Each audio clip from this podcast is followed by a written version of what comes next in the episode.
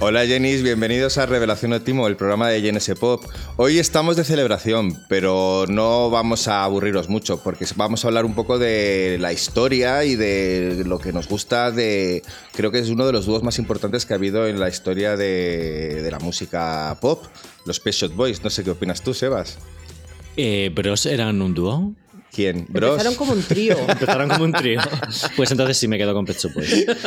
No, en serio, me quería. eh, me hacía mucha ilusión hacer un podcast que se llamase expresamente Abandone a su diva por un día y mm, vuelva a recuperar a Pet Shop Boys porque me da muchísima pena las poquísimas escuchas que tienen estas personas en Spotify. ¿Por qué la gente no escucha Pet Shop Boys? No entiendo nada. Entonces, eh, era un poco el concepto que yo tenía, ¿no? Eh, No sé, Mirella, que tenemos aquí. Bueno, yo es que no, no soy nada objetiva con este tema porque básicamente es como mi grupo preferido de toda la vida. O sea que mm, yo diría que, con permiso de Simon Garfunkel, el dúo más importante de la historia de la música pop. Y que me perdone, bueno, Paul Simon, pero hay un poquito ahí con el photo finish. Bueno, da igual, no me voy a meter en jardines de los cuales después no voy a saber salir. Bueno, Mireia, gracias por venir otro programa más. Creo que eres la invitada que más Uy. Programas has estado con nosotros.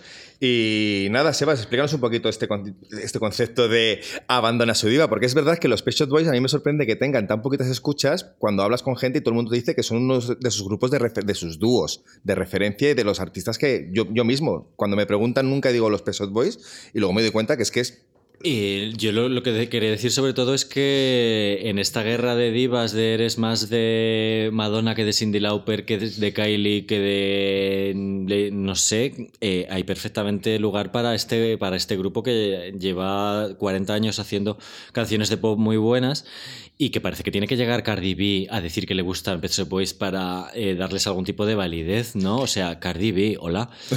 Em, de verdad, eh, hay que tener muchísimo más presente el pedazo de catálogo que tienen. Es verdad que han tenido un momento de, han tenido momentos de reivindicación muy chulos, como en los Brits, que iremos comentando, cuando sacaron Pop Art. Eh, es un grupo que está mejor considerado ahora que en, en los Sí. 80. Sí. en- es- se ha convertido en un grupo de culto. Pero yo creo que el público no termina de, de, de hacerles justicia, ¿no? Como que les falta o un biopic o una serie o un reality como a sus colegas de Fangoria, que Fangoria son lo que son gracias al reality, eh, o un algo que, que, no, que no veas sus escuchas y se te caiga el alma a los pies. Que me- Pues hombre, una serie tienen tangencialmente, porque It's a Sin, la serie de HBO, precisamente el, el título lo toma de la, de la canción de Pet Shop Boys. No sé hasta qué punto esa, ese- esa serie ha, ha logrado llevar nuevos oyentes, pero esos nuevos oyentes al catálogo antiguo, también me temo. Pero es que además la serie es muy mala, yo no me la he podido terminar, ¿eh? Yo no la he visto porque no tengo No lo a mí me gustó. Ay, no, está Pero bueno, mal. sí, yo creo, yo creo que la gente va a escuchar la versión Is Así de los Years and Years y no van a escuchar a Qué los, horror. a los Pet Shop. Vamos a empezar por Mal el hecho. principio. Eh, vamos a, eh, tienen una historia bastante peculiar y, y Mireia, ¿nos quieres contar eh, cómo se conocieron estas personas? Pues precisamente estábamos hablando del 40 aniversario, es porque es de los pocos grupos que yo creo que pueden celebrar su aniversario en un día muy concreto, que fue el día que, que Neil Tennant y Chris Lowe se conocieron. Porque la mayoría de grupos de pop, eh, todos sabemos la historia, pues o eran amigos o se conocían de, de vista, o pusieron un anuncio en algún medio, en alguna revista musical, buscando a gente con quien tocar. Pero ellos fue una cosa de la fuerza del destino, como cantaría Mecano, porque todo fue que Neil Tennant un día entró en una tienda de alta fidelidad en Kings Road, en, Londres, eh, un 19 de agosto de 1981, y allí estaba Chris Lowe. Y entonces empezaron a hablar de teclados porque Neil Tennant había ido a comprar un cable para que se acababa de comprar un teclado. Y empezaron a hablar de, de teclados, empezaron a hablar de música, vieron que tenían gustos muy dispares por un lado, pero que coincidían en unas cosas, que eran tipo Kraftwerk, el high energy, la música disco, etc. Y a partir de ahí empezaron a quedar y empezaron a hacer canciones. Y es un... no deja de ser dos personas que son un poco muy complementarias y además tenían unos... eh, dijéramos que eh, Neil Tennant era trabajar en una editorial, poco después ya fue cuando empezó a ser redactor de, de Smash Hits.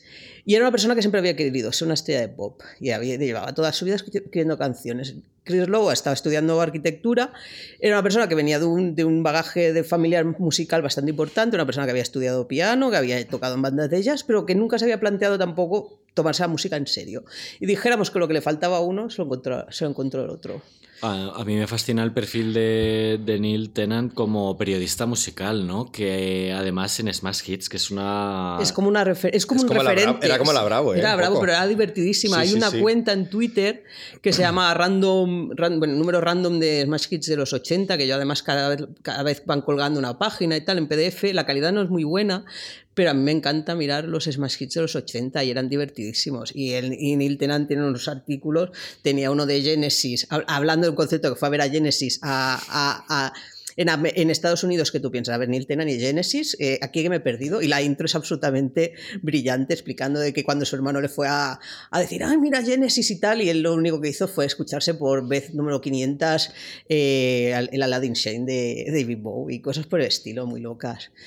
Y bueno, y además que tuvo una que la iba a contar más adelante, pero bueno, me adelanto, que es que fue la primera persona que entrevistó en Reino Unido a Madonna en el 83. Yo esto no lo sabía, pero este año cuando he hecho una crítica de True Blue, que me gusta mucho ese disco, eh, eh, eh, leí la entrevista que Neil Tennant le hizo a Madonna, tengo que decir que es divertidísima.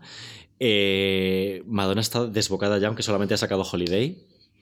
Y Neil Deran aguanta ahí bastante bien el tipo. Es, es muy, yo la recomiendo un montón. Es, me reí un montón, la verdad. ambos tienen una historia bastante larga a lo largo de los años eh, en común. O sea, que ya lo hablaremos más adelante también, mm. pero desde que ellos escribieron canciones que no se atrevieron a mandarle a Madonna hasta que ella reconoce que eh, una canción en concreto del Confessions on Adam's Floor, la de Jam, está inspirada un poco en Western Girls porque gracias a que el productor se lo recomendó y ella dijo que le encantaban, en fin, que están ahí súper relacionados. Pero es verdad que me, hace mucha gracia este concepto de dúo que se conoció por casualidad, que es muy raro que pase en, el, mundo del pop. En España se me ocurren, por ejemplo, Astruz, que también se conocieron un poco por casualidad en un, concierto de Pulp, y gracias a eso hicieron uno de los dúos más, más guays de, la historia del pop español.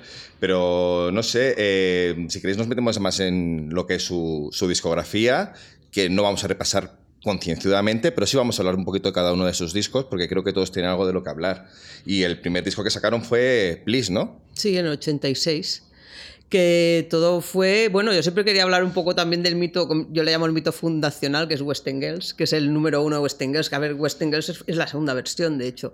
La primera la grabaron con Bobby Orlando, que era un productor de música high energy de Nueva York. De hecho, ellos empezaron como con un bagaje como muy neoyorquino cuando empezaron, porque grabaron todos los primeros singles primerizos de 83 al 84, los grabaron en Nueva York con la producción de Bobby Orlando.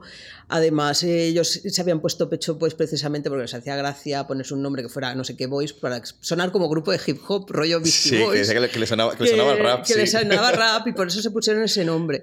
Y de golpe porrazo, dijéramos, la nueva versión de Western Girls es como que los devuelve a Inglaterra un poco. Y de, y de golpe porrazo vuelven a ser esta, este, esta cosa tan, tan representativa de los de Gran Bretaña, cuando empezaron siendo un dúo más bien muy influenciado por la música americana. Es una cosa bastante curiosa. Y la cuestión es eso, que el mito confundacional que digo yo, eh, West fue cuando fue número uno, sacaron la segunda versión regrabada, la sacaron el 28 de octubre de 1985, tardó bastante en subir a las listas. Ese día. No el de antes ni el de después. Ese en concreto. Tengo, tengo Pero bueno, la cuestión es que es una canción que tardó lo suyo, porque hasta enero, lo que, de este es que no me sé la fecha, hasta enero del 86 no fue número uno en Reino Unido. Es que es una canción complicada como primera, o sea, como canción de debut, como, o sea, a mí me encanta, pero no es una canción que digas que la escuches y digas esto va a ser un número uno como. Yo, cuando, vi que era, yo cuando vi que había sido número uno en Estados Unidos de mayor, eh, asumí que sería la típica lista subdance de no sé qué, pero no fue número uno, número uno. O sea, es que no había no, Número uno, número uno. Sí, sí, de hecho en West Engels Em, había Brandon Flowers en su en, la, en el documental Life in Pop sobre los Pet Boys, que una de las personas que sale hablando es él, explicaba que pues, mucha gente en Estados Unidos, eh, para, ellos eh, Pet Boys había quedado como un grupo de oldies que solo tenía West Girls, que los conocían de eso, que allí es súper famosa esa canción, pero que el resto, el resto ya no. Que... ¿Y veis, ves como un pozo realmente hip hopero o proto hip hop o algo raro ahí de música negra que haya hecho calar o, que eh, el público americano la entienda mejor que nosotros incluso? Que es muy raro Habría que preguntarle a Cardi B. no, porque ella es más de rent, que luego hablamos de eso.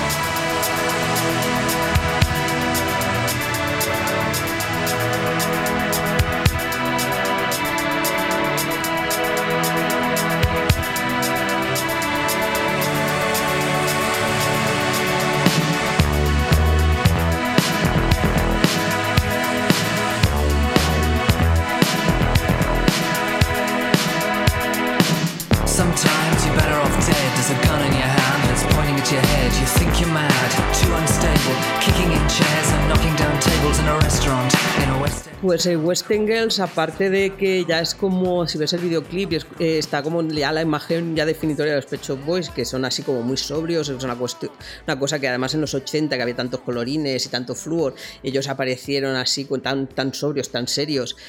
Tan, que luego lo cambiarían eso varias veces, pero bueno. La cuestión es que además la, let- la, la canción y la letra es como, son como una cosa muy urbana, sobre todo la segunda versión con todos los ruidos de la calle. La letra trata de reflejar mucho este flujo de, de ideas, este, también este- esta especie de intercambio capitalista de, de bienes, intereses sentimentales, los, los Boys, las Western Girls. La letra, de- además, la, la letra de la canción sé que está basada en un libro de poemas de T.S. Eliot, que es The Waste of the Land, pero no tanto por, no tanto por el contenido en sí, sino la manera que utilizaba T.S. Eliot dif- eh, diferentes voces. Entonces sé que Neil Tennant quiso hacer como una especie de flujo de pensamiento así sobre sobre el un recorrido en la ciudad, pero que ahí está metido, bueno, pues hay un inicio, el inicio está basado en una canción de, en una película de Raoul Walsh, que es Al Rojo Vivo, de James Cagney, lo de Sometimes You're Better of Dead, There's a Gun in Your There's a gun in your head, ah, perdón, gen, y it's pointing to your head. Eh, también está todo el tema de que, bueno, también hay hasta referencias a Lenin, lo del From Lake Geneva to Finland Station, es un viaje, o sea, todos los Pet Shop Boys, todas sus re- multireferencias, todas sus, está allí ya, está allí, dijéramos. Luego eh, dedicaremos un bloque expresamente a las letras de, Pet- de Pet Shop Boys que son muy importantes y muy ricas, pero en realidad la canción que está contando, o sea, en realidad es una canción... Es una canción impresionista, de hecho. No está contando una historia, está contando como si tú estuvieras paseando por la ciudad, por el centro de una, de una, ciudad- de una gran ciudad que es Londres y estuvieras viéndolo todo. Según Neil Tennant también iba de sexo y, de, y, decía, y decía que era una reivindicación. Y decía que sobre todo se pone, es un es, eh, sexo heterosexual, porque dice, claro, estoy hablando de las Western Girls y los System Boys y, y, se reía, ¿no? Decía, bueno, pues. Es, es verdad que es una canción, es una canción curiosa, porque primero por la, por la estética que les, que les rodeaba, porque tú piensas en los Pet Boys y piensas en colorido y tal y cual, pero es verdad que están como muy con el, influenciados por el, como el comunismo y, eh, y- y la Alemania y la Alemania comunista, ¿no? Y la Rusia comunista, tienen ahí esas referencias. Y luego es una canción muy curiosa que yo creo que es que, que define muy bien lo buena que es, porque en los conciertos, en las giras, suelen hacer una cosa que es presentar su último single e inmediatamente después cantan Western Girls. Y joder, eh, no notas que han pasado 40 años entre una y otra. Eso dice mucho de esa canción.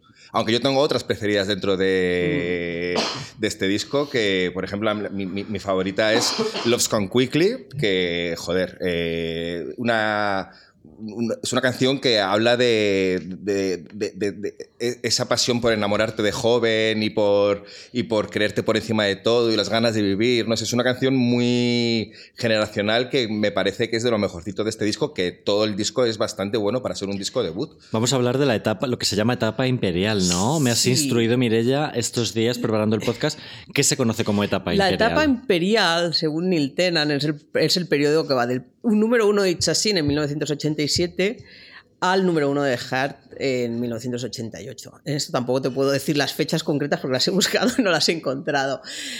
Pero es la etapa de máximo, de, maxi- de máximo esplendor comercial del grupo, cuando es uno de los grupos más importantes que hay en el, en el mundo.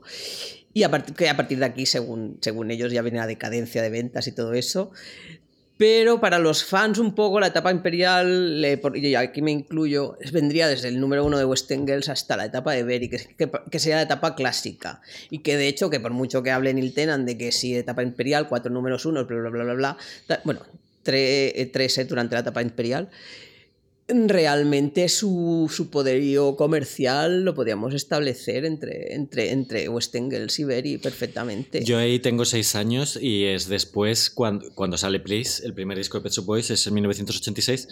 Y, mm, y, te- y tengo un recuerdo de pequeño de ver vídeos en la tele y mezclarlos todos. O sea, he tenido que separar después que, que, que pertenece a Please, que pertenece a Actually, que pertenece a Introspective, porque en realidad va todo como súper seguido. Los discos salen con un añito de diferencia, un añito y medio, y hay singles como todo el rato y son todos súper icónicos, ¿no? Es que entre el, entre el 86 y el 89, el 90 creo que sale Behavior, si te paras a contar, hicieron Eh, claro, Please, Actu- el disco 2, eh, Actually, Introspective, el disco de Liza Minnelli, medio disco de Dusty Springfield y el single, el, bueno, Ways on My Man, que salió como single, después salió en, en Introspective y una gira. Y después de acabar la gira se fueron a, se fueron a Grand Behavior. O sea, en un plazo de 4 o 5 años es que hicieron una cantidad de trabajo espectacular. Vamos a hablar un poquito por encima, por si no vamos a estar aquí 200 horas, ya hablaremos en otro, haremos más podcast de Pet Shop Boys. Eh, de estos primeros discos, por ejemplo, entre Please y Actually, eh, vosotros sois más de Please, más de Actually, ¿qué canciones preferís de cada uno? Contad lo que queráis. Pues sí, Actually. A ver, eh, sí, actually. Actually, pero porque tiene It's a Sin, que para mí es. eh, lo- ya, ya hablábamos antes, pero. Eso que hablabas tú ahora mismo que decías de que los tienes todos como mezclados, los Pet Boys de esta época, porque nos pilló siendo muy niños. Es verdad que. Si lo piensas, eh, nosotros desde que, desde que existimos existen los Shop Boys, siempre han estado ahí, los hemos dado como por, por garantizados. Es algo que, que lo tenemos presente. Y a mí eh, me pasó eh, después de mucho tiempo, cuando la, la escuché por primera vez en directo, me dio ese rollo de Madalena de Pros, ¿no? Escuchar la melodía de Assassin me, me puso los, los vellos de punta y, y no sé por qué, supongo que ni siquiera sabía de qué hablaba la, la canción, porque la canción habla de pues este rollo de todo lo que hacemos es pecado, la culpa cristiana, el salir del armario, la homosexualidad, etcétera, etcétera, algo que evidentemente con seis años o siete o ocho años no, no tienes. Pero, joder, eh, Yo te puedo decir que para mí ha sido una canción muy importante y sí, sí, sí que ha sido por la letra. ¿eh? O sea, yo de pequeño, eh, bueno, mi hermano mayor escuchaba, es- le gustaban Pet y los ponía y tal, y he crecido con ellos y enseguida me di cuenta de que la letra de Assassin había algo, ¿sabes? Era muy evidente, es muy evidente, es sí, muy pero no, no no la entendíamos. Pero que Sí, sí, yo sí la algo, algo, entendía. algo, algo debería tener para que te marcara tanto. Yo creo que la manera que tiene la de sonar la melodía es de las típicas canciones de disco tipo I Will Survive y, Hmm. y ese concepto está muy claro en, el- en cuanto tú sabes lo que significa el título de la canción. Y yo, para mí sí que ha sido una canción muy importante. Todos hemos hecho, somos de una generación que hemos hecho la comunión, todos o casi todos, yo la, yo la he hecho y... Sí. y Pues, uy, Mireia no. Mireia dice que Blasfema. no. Yo, no- yo voy a ir al infierno. No estoy bautizada. Ay, qué suerte, hija. Pues eh, yo lo recuerdo, esta- o sea, yo sí que tuve la cierta presión religiosa de pequeño y desde luego a medida que iba descubriendo mi homosexualidad está claro que es una canción con la que conectaba especialmente, yo lo tengo clarísimo, igual que, igual que a quien le importa de las que, pero es no- anterior. No recuerdo el vídeo de esta canción. Igual el vídeo eh, tenía alguna iconografía que nos hiciera pensar en el. It's así, en el vídeo está dirigido por Derek Jarman. Mm. Lo, eh, lo que pasa es que Derek Jarman lo que hizo fue más como un rollo medio de la Inquisición. Eh, que salía como Neil Tennant de prisionero y Ah, pues Chris igual- igual- que lo igual algo lleva, de y después eso. se va saliendo la representación de los siete pecados Igual eso, capitales. eso también ayudaría a verlo, porque es verdad que los vídeos de los Shop Boys también es algo. Yo más que los vídeos es que, eh, no sé, yo por lo menos he crecido aprendiendo inglés, escuchando música pop, eh, sobre todo las letras de los Shop Boys es, eh, son un voca- es un en este momento, luego hablaremos de otros temas, es, es un lenguaje muy básico, te están hablando de que es un pecado Sí, ya, que- sí, y que- de que ellos van a ser liber- libres de eso, o sea, es, muy, es una cosa muy evidente y muy visual. Y para mí fue súper importante, no sé. Igual que otras canciones que me gustan de aquella época no es tan claro de qué hablan, en este caso yo creo que está muy, es muy evidente incluso melódicamente, ¿no? Yo son dos discos que confundo, Please y Actually. Eh, ahora mismo eh, ya no tanto, pero de pequeño los tenía súper mezclados. Y aquí hay una sucesión de hits que es muy fuerte. En Please está Suburbia, está Western Girls, ya lo hemos dicho. Está Love Comes, Quick, Love Comes Quick, Quickly, que le gusta mucho a Claudio. Está Let- la de Let's Make Lots of Money. Opportunities. Opportunities se llama. Qué maravilla también es así. Claro. Y en Actually está eh, It's a Sin, What Have I Done to Deserve This, Rent, que es mi favorita. Es un top 3, Rent, sí, sí. Eh, hablaremos, yo creo que luego de ella cuando hablemos de las letras. Y son dos discos que a mí me gustan igual. O sea, los veo muy equilibrados, los dos tienen canciones, los singles están muy marcados en los dos casos. Y está Hurt, que no se los olvide. Claro. Que es otro de esos, números, Es de esos pocos números uno que ha tenido. Ese vídeo sí que lo tienes que recordar, es, es el de la carrocita. Sí, que sale Ian McKellen. Esta, es- esta es la canción que le mandaron, que querían mandarle a Madonna y que no se atrevieron ¿Ah, sí? a mandársela, así que casi que lo prefiero. O sea, mucho mejor con ellos. Pues, a ver, yo prefiero Actually, pero porque básicamente conocí a los Pet Shop Boys con It's a Sin. Lo que pasa que en aquel momento no fueron mi grupo preferido, se convirtieron cuando escuché Always on My Mind, tuve una epifanía. Que me adora hasta el día de hoy. ¿Quién, quién era tu grupo favorito? Mi primer grupo preferido, pues para sorpresa de nadie, los Comunals. Ay, es verdad, lo hemos hablado alguna vez. Y esa fue la primera Bueno. cinta que me pedía a los Reyes. Yo el rey hay, de los hay- hay- Comunals. hay- hay algo en común Eh, en los comunas sí. con los pechos. Vamos a contarlos. Vosotros sabéis que de hecho pensaron en, en Jimmy Somerville para ser el primer cantante de los Pet Shop Boys. Eso sabéis, ¿no? Ah, no, no quería ser can- Bueno, claro, es que. es A que ver, no- cuando empezaron, claro. Neil- Neil no quería ser eh, cantante. Neil no quería ser cantante, porque decía que tenía una voz muy fina. Y de hecho, claro, casi siempre se han doblado en, lo- en las grabaciones y tal. Entonces, es que Chris Lowe conocía un poco a Jimmy Somerville, lo conocía un poco, a ver, muy tan. eh, y, y- y se ve que eso lo llegaron a plantear. Por suerte no lo. Porque hubiera sido muy diferente. Porque, claro, los, Pe- los Boys no eres, no eres capaz de dis- distinguir su música. O sea, no, no eres capaz de pensar en su música sin la voz de Neil Tennant, porque es una cosa tan, tan, tan, tan, tan sumamente característica. Y además, sin, él siempre se ha dicho, ha dicho que no era un gran cantante y tal, porque no tiene una, una potencia vocal, pero no se me ocurre ningún cantante que, se- que tenga una voz tan emotiva, No. que transmita tanto, que pueda ser cuando es frío. Es que incluso cuando intentas, es, es frío, tiene ese punto, y cuando es emotivo, pues ya directamente pues te, te, te saltan las lágrimas. Yo los sitios que soy muy fan, se, se me nota. Y nada. No, pero es verdad que te- ellos te pueden hacer bailar y te pueden hacer llorar. Tienen las dos Mm. Bueno, cosas y, y- sí. y- y en sus directos y en sus discos lo- los ves. O sea, puedes pasar de una emoción a otra Sí. así. No, no, es que lo tienen la melancolía, las zapatillas, lo que tú quieras. Ahí o sea, está. Y a veces todo. mezclada. Y a veces mezclada. Yo he llorado poquito con Pet Shop Boys, ¿eh? aunque entiendo lo que queréis decir. Me gusta mucho el- el- la, la- la voz que tiene también. eh, la en algún momento la calificaría como dulce, pero en realidad por dulce todo el mundo entiende una, cosa un poco más Operación Triunfo. Pero hay algo. No femenino, pero como un poco voz de niño, ¿no? Eh, no sé cómo decirlo. Sí, tiene una voz que tiene una Andrógina. finita, muy, sí, muy, muy joven, porque a día de hoy, claro, es, un, es una, eh, Neil Tennant es una persona que ya, ya va para los, ya tiene 67 años. Sí, sí. Sin embargo, escuchar las últimas canciones y sigue teniendo esa, esa cosa muy, muy juvenil. No es No un hooligan. No, no, no es No un es un lad. hooligan. Se le nota mucho el, el- el- el pasado que tiene de señor de clase media, que ha estudiado, que ha leído. Se le, se le nota. sí. Le, le- le co- le costó mucho salir de gira y decidir salir de la primera gira precisamente por eso, porque no se veía capaz de cantar en directo y, y pensaba que no iban a, a interesar a nadie, fíjate tú.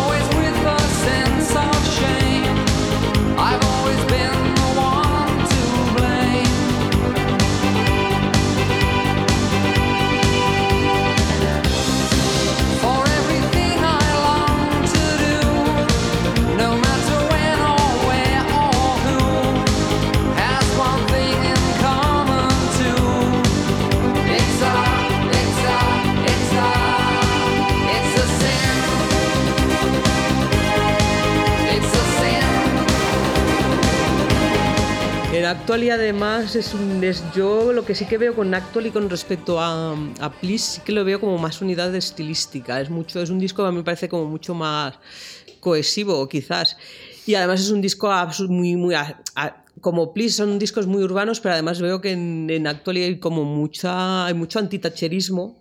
Bueno, que ya estaba en Opportunities, Let's Make Lots of Money, que eso es una cosa que también podemos hablar más adelante cuando hablemos de las letras, que es muchas veces se ha malinterpretado a Neil Tennant las letras, porque siempre se parece que es una celebración del capitalismo, cuando es, todo, lo contrario. todo lo contrario. Tú te lees la letra de Shopping a día de hoy y dices, madre mía, cuando dices, estamos comprando y vendiendo toda tu historia, te pone, eh, nuestra ganancia es tu pérdida y cosas, y cosas por el estilo. Estamos comprando, we're S-H-O-P-P-I-N-G. you're Sí, él tiene, él- tiene esta Sí, es ironía, esta ironía, esta flema inglesa de decir las cosas sin decirlas. Sí, sí, o, la, o canciones como King's Cross, que vas pues, precisamente a la gente con las con la con todo el tema de la cuando se eh, con todo el tema de los cierres de las fábricas del norte de Inglaterra venía la gente iba a las iba a Londres claro migraba a Londres y ven- entraban por la por la estación de King's Cross. Que además después se convirtió la canción en un símbolo porque hubo un incendio bastante bestia en esa estación que murieron como 28 personas por falta de mantenimiento Sí, sí, porque el tema, de la- es, el tema del thatcherismo está como muy, Te- muy te- presente. ¿Tendrá algo eso que ver en, la- en la, en la falta de éxito que hablábamos al principio? El que sea como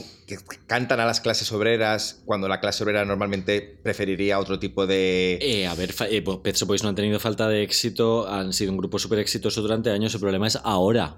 Yo lo que decía me refería a su falta de streamings, me refiero a su- al presente, Ya, ya, pero es un ya. grupo que le ha ido muy bien comercialmente, sobre todo en Europa y en España.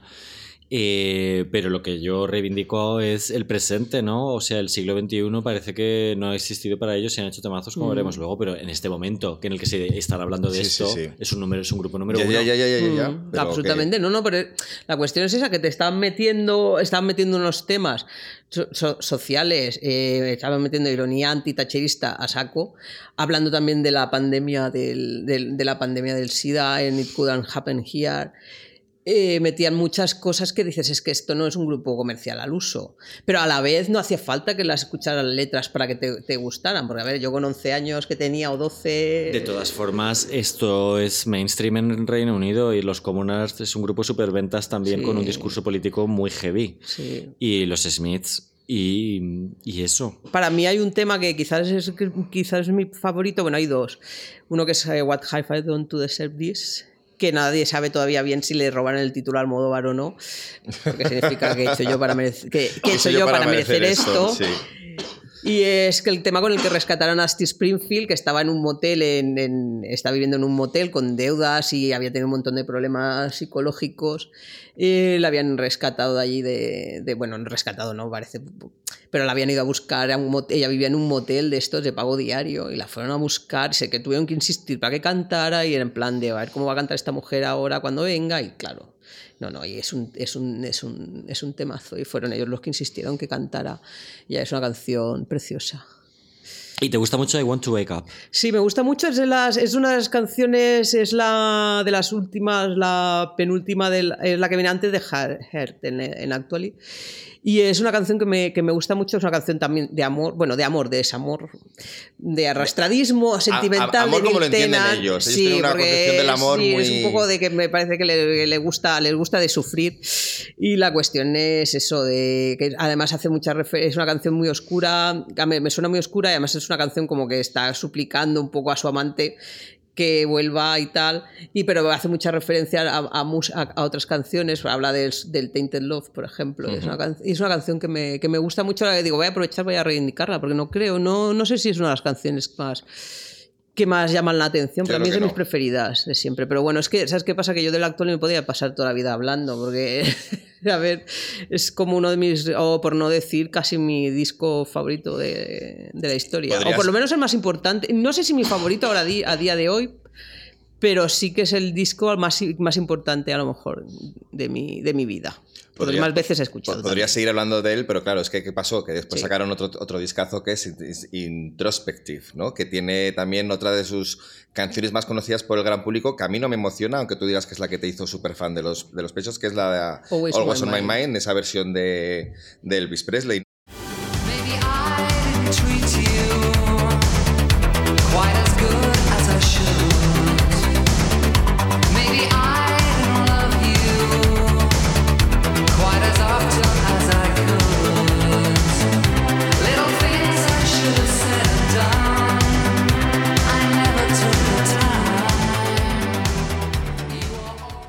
Introspective es mi disco favorito de Pet Shop Boys. eh, que cuente Mireya un poco el concepto, eh, pero en realidad son como. Yo lo percibo como un montón de maxi singles juntos. eh, canciones ahí que no tienen, no tienen miedo a durar 8 o 9 minutos. una celebración del, del 12 pulgadas de la época a través de canciones que son todas temazos, todos singles. Están, está aquí Left to My Own Devices, está Domino Dancing, está Always on My Mind, está It's Alright. Y creo que he mencionado todas, menos una.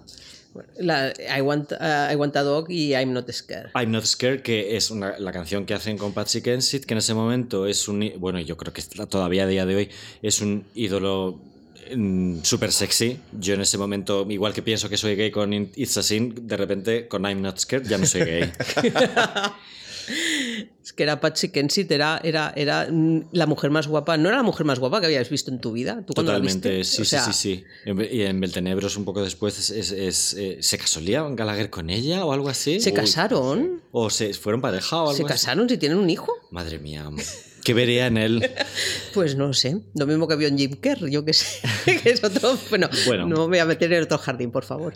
Eh, No, va- vayamos al disco. no vayamos al disco, Sí, no, no, no, no. Tú no eres de Always on My Mind. ¿De qué canción eres de este o- obviamente de Left to My Own Devices. O sea, me parece una rareza eh, extraordinaria dentro de, de- su discografía. Una especie. Muchos fans lo comparaban como si fuera el Bohemian Rhapsody de los Pet Boys, ¿no? Porque es una canción que dura eso, 7-8 minutos, que tiene una letra que cuesta entender de qué va, ¿no? Porque es como un es como un diario, ¿no? Es como una persona que cuenta que se levanta, que se toma el té, que lee el periódico, que le llama a un amigo por la mañana, o sea, parece que no está hablando de nada y está hablando de todo y luego tiene referencias, pues eso, a Che Guevara, a Debussy, eh, es una canción que celebra el, el quedarte en casa solo y, y pasar de, de todo, no sé, me parece un temazo. Es muy copiada por Alaska y Dinarama en su momento en el disco de Fan Fatal y por el primero de Fangoria hay otra Lo canción. de copiar a los pechos, eh, Alaska lo lleva bastante... Pero espe- eh, yo siempre la he reconocido sí. y creo que se refieren exactamente a No, no, pero de verdad que es una, es una canción que, me, me- que no, no, no, no entiendo cómo. O sea,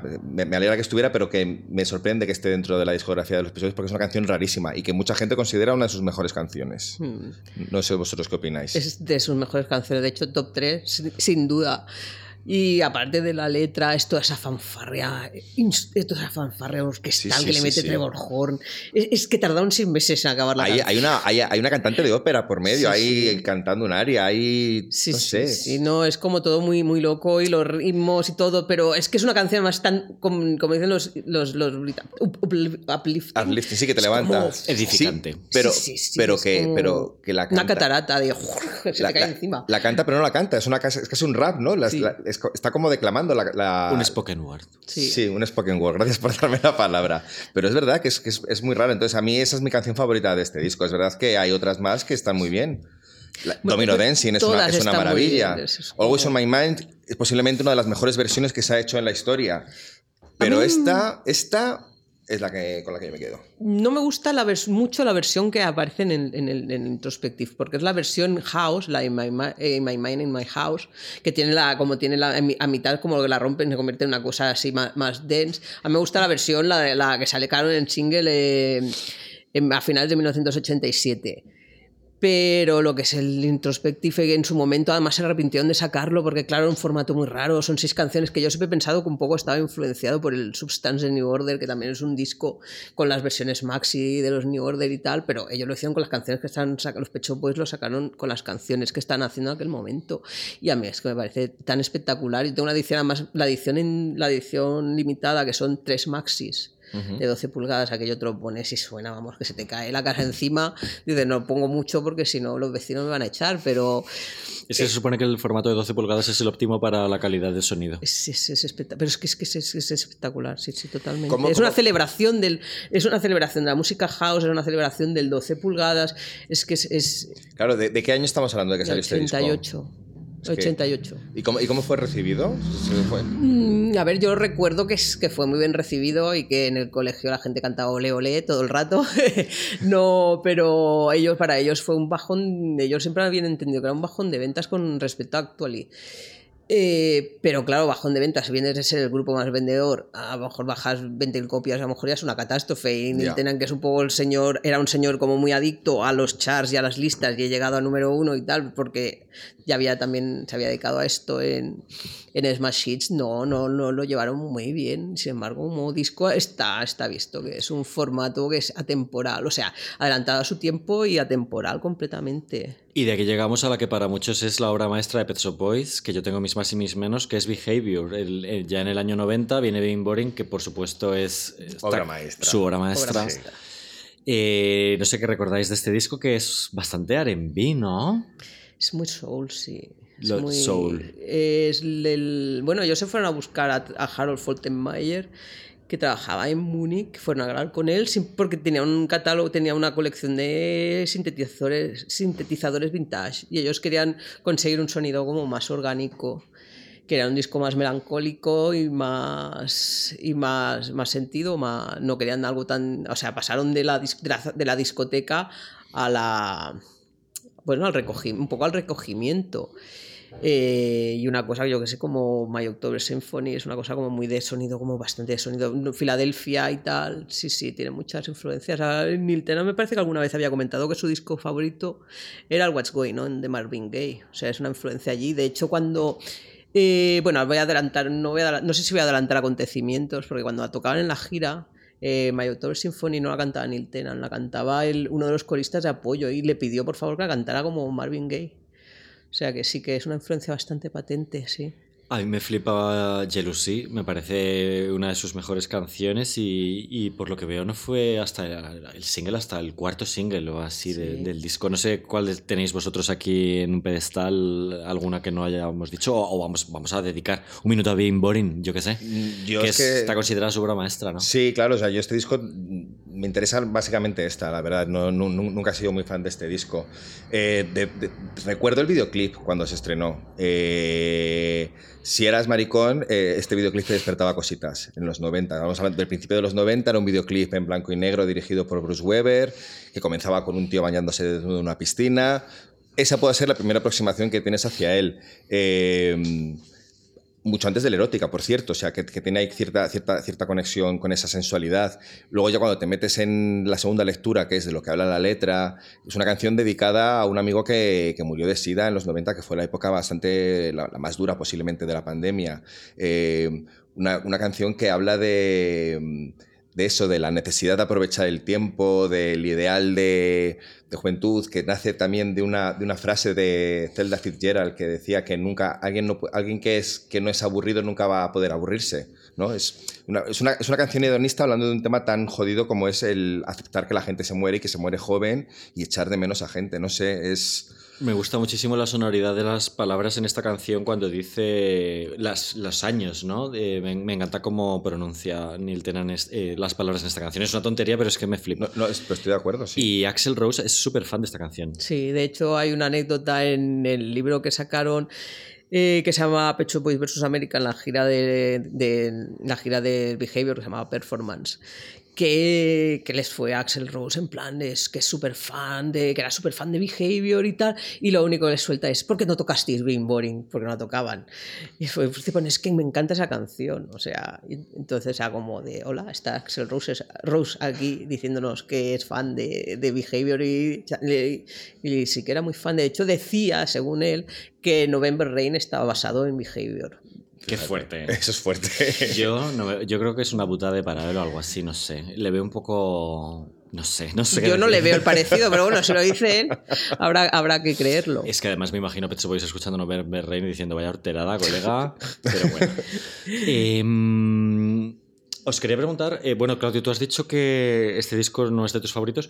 Mireya, tú sabes, entre la- el fandom de los Pet Shop Boys, este disco se ha considerado siempre un 10. Sí. ¿Tú qué opinas a día de hoy? A ver, a día de hoy, yo cuando salió, claro, yo cuando salió el disco no tenía ni 14 años todavía, o sea, tenía 13.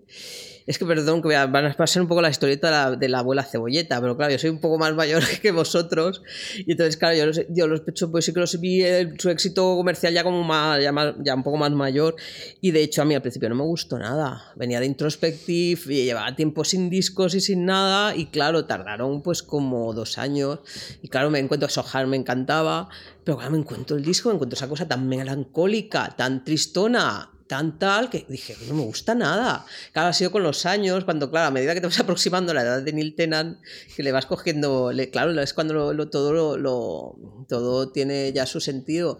Pero claro, con 14 años no le vengas a contarle a una niña que tus amigos se van a, tus amigos se van a morir y que ya te estás haciendo mayor, porque es como, ¿qué me estás contando? Pues que empieza una edad adulta y, la, y la etapa imperial empieza a terminar con este Sí. disco y con Berry, ¿no? Sí, Berry es, lo sacan en el 93 y yo siempre he defendido mucho que, que aunque pasan tres años entre Behavior y Berry, para mí son como dos discos complementarios, porque es una cara de los Pet Shop Boys que la melancólica, que la, cara melancólica de los Pet Shop Boys siempre había estado enseñando la patita en, otro, en discos anteriores y tal, pero sí que es verdad que en Behavior se hace completamente patente. Y sin embargo eh, Berry es como todo multicolor, es todo, es como muy, muy dense, muy de, muy de celebración Eh, además hay una cosa curiosa, que es que, por ejemplo, los Boys siempre habían tenido esta imagen tan sobre y tal, que la habían roto un poco, de esto hablaremos también un poco más adelante, en la gira del, 91, en la gira del 91, porque se disfrazan y tal, mucho, también, bueno, en sus giras ya habían hecho alguna, algún amago, pero aquí es cuando de golpe, de golpe se convierten en, en personajes de videojuegos, que cogen esos, los... los en Can You Forgive Her, que se ponen ese mono naranja y los, y los Sí, conos en la cabeza. Fighter y cosas Exacto, así. se convierten en personajes de videojuego. ¿Qué pasa? Que cuando ellos venían de los 80, que era la época de los colorines y los flúor, y ellos eran como, como para llevar la contraria, ellos eran súper sobrios.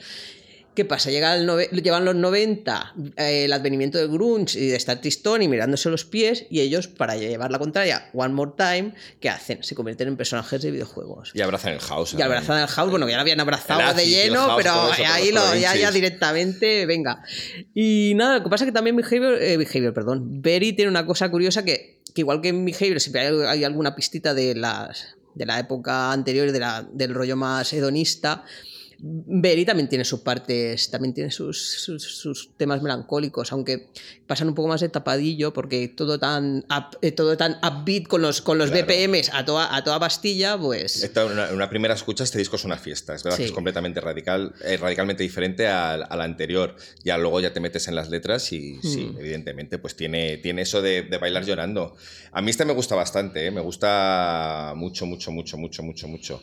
De hecho, tiene una, una, una de las canciones que, que más me gusta y que también es un subidón cuando lo ves en directo, que es Go West, que es verdad que es una versión de los Village People, pero creo que la han hecho suya completamente. Completamente. Creo que hay, hay gente el otro día, de hecho, en el, en el gimnasio que la ponen mucho para, para tal. Hay una persona que ¿Qué, decía, qué- qué- qué define tal? ¿Para tal? pues para entrenar y tal. pues bueno, pues para hacer cositas. Eh, cos- cositas que se pueden hacer en el gimnasio. Ha, quedado, ha quedado esto, ha quedado esto un poco bimboring. Te estoy entendiendo, te estoy entendiendo perfectamente. No, que había gente que no sabía que era de los Village People esta canción. Lo que pasa es que los pechos, pues en esta versión hay una, hay una otra historia, o- otra vez, una vez más, porque la decisión de hacer la versión fue de Chris Lowe, que Chris Lowe es un... que hablamos mucho de Neil Tennant, pero Chris Lowe es un poco la, la- la mente, la, la mente musical del dúo. Es el o Nacho sea, Cano del, del grupo, ¿no? El Nacho Cano totalmente. El Nacho Canut, sí, sí. perdón, el Nacho Canut. Canut, también. Los dos. No, no, pero en verdad es la, es la, la parte, la parte más musical realmente la lleva él. Y de hecho fue el que decidió que había que versionar West of Y fue él quien decidió que había que versionar Go West. Porque él era una canción, la- de hecho la canción eh, va realmente, eh, va sobre ir al oeste, que te vas a pasar bien y tal. Pero según Chris Lowe, decía, si tú escuchas a Neil Tennant cantando, sabes que no vas a llegar nunca al oeste. Porque es también, otra vez, es un poco como Bim Boring, es también, es una canción súper melancólica realmente, si tú escuchas la voz de Neil Tennant, que va con el canon de Patch Bell por ahí de fondo y tal, pero no es una canción tan sumamente pam, pam, pam, es que... Pero es, es- es un himno que se pone himno, en, en sí, las sí, carrozas sí. del orgullo. Es, es- Claro, la pero ponen mucho. Pero es, tiene- tiene el trasfondo este melancólico que dice que va el, el- el oeste Es va a un ser- anhelo, Exacto, es no un anhelo que no vas a llegar No nunca. la- sí, te he entendido. Pues, vale, Qué pues es- interesante. Sí, es también, también está con el tema de la, de la, claro, relacionado con la pandemia. De hecho, si tú escuchas el CD, eh, hay un momento que hay un, cuando se acaba Go West hay un hueco en blanco de dos minutos y luego sale una canción que canta Chris Lowe que se llama Postscriptum o I Believe in Ecstasy que es una canción que canta Chris Lowe a la memoria de su bueno compañero nunca ha quedado muy claro nunca él tampoco ha- nunca lo ha definido muy bien que, se- que- que- que había fallecido por, por complicaciones derivadas de- del SIDA el año anterior Claro. Capitán Andreas. O sea, que. O sea, que también, a a pesar de toda esta celebración, tiene también este punto triste. Vosotros tenéis otras canciones favoritas, de todas maneras, que me lanzo yo a decir la mía, pero. A ver, yo soy muy de Can You Forgive. Can You Forgive Her me parece un trayazo total y creo que Mireia iba a reivindicar una rareza más bien. One in a Million, que es a mis favoritas, y otra, otra letra, one, otra vez más, que Neil Tennant le está suplicando a su amante que no le deje, porque Madre mía. tiene unas cuantas así, tiene unas cuantas así que le dice eso de un, solo una persona entre un millón, eh, solo un hombre entre un millón te hará sentir lo que sientes y esa persona soy yo. Es como que el- el- el- la pareja le va a dejar y él le dice, no, por favor. A mí, a mí musicalmente también me gusta mucho la de Can You Forgive Her, porque además lo que decías, la manera de cantarla es na, na, o sea, que te, que te invita casi como a desfilar esta canción. Son como unos beats muy, Muy- contundentes. Hay Sí, una sí, versión sí, sí. como en plan Big Bang, de hecho. En una cara B, por ahí escondida, no me acuerdo si es de Liberation o cuál, eh, que hay, una, hay la versión que es como en plan jazz. O sea, en plan, Neil con un grupo de jazz cantando así.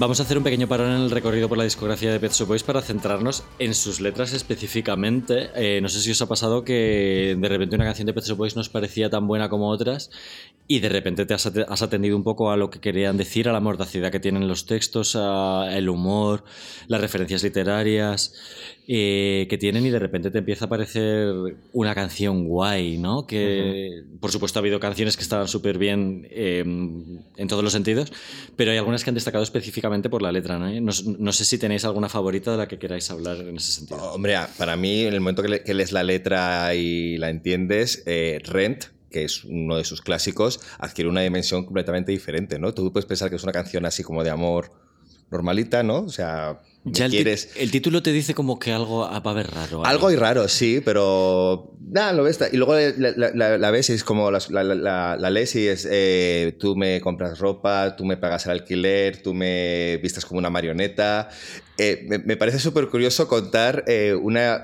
contar esta historia desde el punto de vista de la mantenida o mantenido, ¿no? Del- de alguien que, que se enorgullece de tener un sugar daddy y, y que no tiene problemas en decir esa frase lapidaria que es eh, te quiero, me pagas el alquiler. O sea, A mí me representa un poco en esta, en, en esta pandemia. me ha ojalá me representara a mí también. A mí en esta pandemia me ha representado más de lo que yo hubiera Se la podíamos dedicar a Yolanda Díaz. Pues lo que pasa es que además en Ren la, la frase pre- precisamente es deliberada. No dice I love you because you pay my rent. No. Dice I love you, pay- you pay my rent. Y que, claro, al final no sabes si la idea es te quiero porque me pagas el alquiler, te quiero, coma, me pagas el alquiler, dos temas aparte, o te quiero a pesar de que me pagas el alquiler. Es como esa cosa sí que no sabes si la persona está muy conforme, em, si, es un, si es un tipo de relación que realmente le llena, si es, un, si es que algo quiere algo más, porque sí que es verdad que la historia, tal, tal como la explicas, la historia de una mantenida o mantenido, según Neil Tennant, es, él habla desde el punto de vista de una mujer. Pero eh, sí que es verdad que es una, es una historia, es muy triste realmente. A mí me parece una justa posición, como bien has apuntado. O sea, realmente no hay una, ni, una, ni, una, ni una causa ni un efecto. O sea, yo creo que está muy bien representado en la melancolía de la, de la canción y de la letra y la manera en la que Neil Tennant canta We Never Never Argue es bonito. O sea, está definiendo una relación que yo creo que es hermosa. A mí, por lo menos en mi cabeza, ¿no? Es verdad que luego él explica cosas eh, sobre que para él va de los Kennedy, de que para él está, en- eh, está basada en América y en concreto en un piso de Manhattan, sobre una relación en secreto y tal, pero a mí me transmite que es una canción de amor, o sea, el tipo de, melo- de melodía tal y como está hecha. Es que yo creo que es lo guay de, las letras de los, de los Shop Boys, que, cada uno la entiende según su propia experiencia. No, no- no digo que a nosotros nos hayan pagado el alquiler y lo entendamos como tal, pero es verdad que, que tú le das tu... O sea, se completan cuando le das tu, tu, interpre- tu interpretación. De hecho, cuando escoges, cuando hacemos el juego este de escoger cada uno una canción de cada disco que nos interesara, me dado cuenta que era un poco como echarte tus propias cartas del tarot. O sea, tú, según la canción que eliges, estás como diciendo un poco lo que quieres que sea tu vida o lo que ha sido tu vida, que Total. es algo muy guay con los pechos, ¿ves? Porque ninguna canción puedes decir eso es esto explícitamente. No, cada uno le vamos a dar una interpretación. Si tú escuchabas de repente la de Bim Boring como homosexual y, y- y escuchas teniendo presente lo de, la, lo de la, la pandemia del SIDA, evidentemente la escuchas de una manera diferente a como lo puede escuchar otra persona que solamente quiere ser hedonista. O, o que, que percibe Cardi B exactamente de Rent cuando ella se le ha acusado de ser stripper, eh, y acusado, digo acusado porque se ha visto como algo malo, o que, que le parece tan hermoso de una relación Claro. de dependencia económica, ¿no? Pues aquí no sabía qué decir, me he quedado sin palabras. No sé, Cardi B, ¿verdad que preguntó ¿no? ¿Qué signi- a sus fans qué, qué significaba? ¿Qué, qué quería decir la letra de Dijo, ¿Qué canción tan bonita? Sí, pero no sé si le gusta alguna más aparte de Ren. Bueno, tía, ¿te parece poco?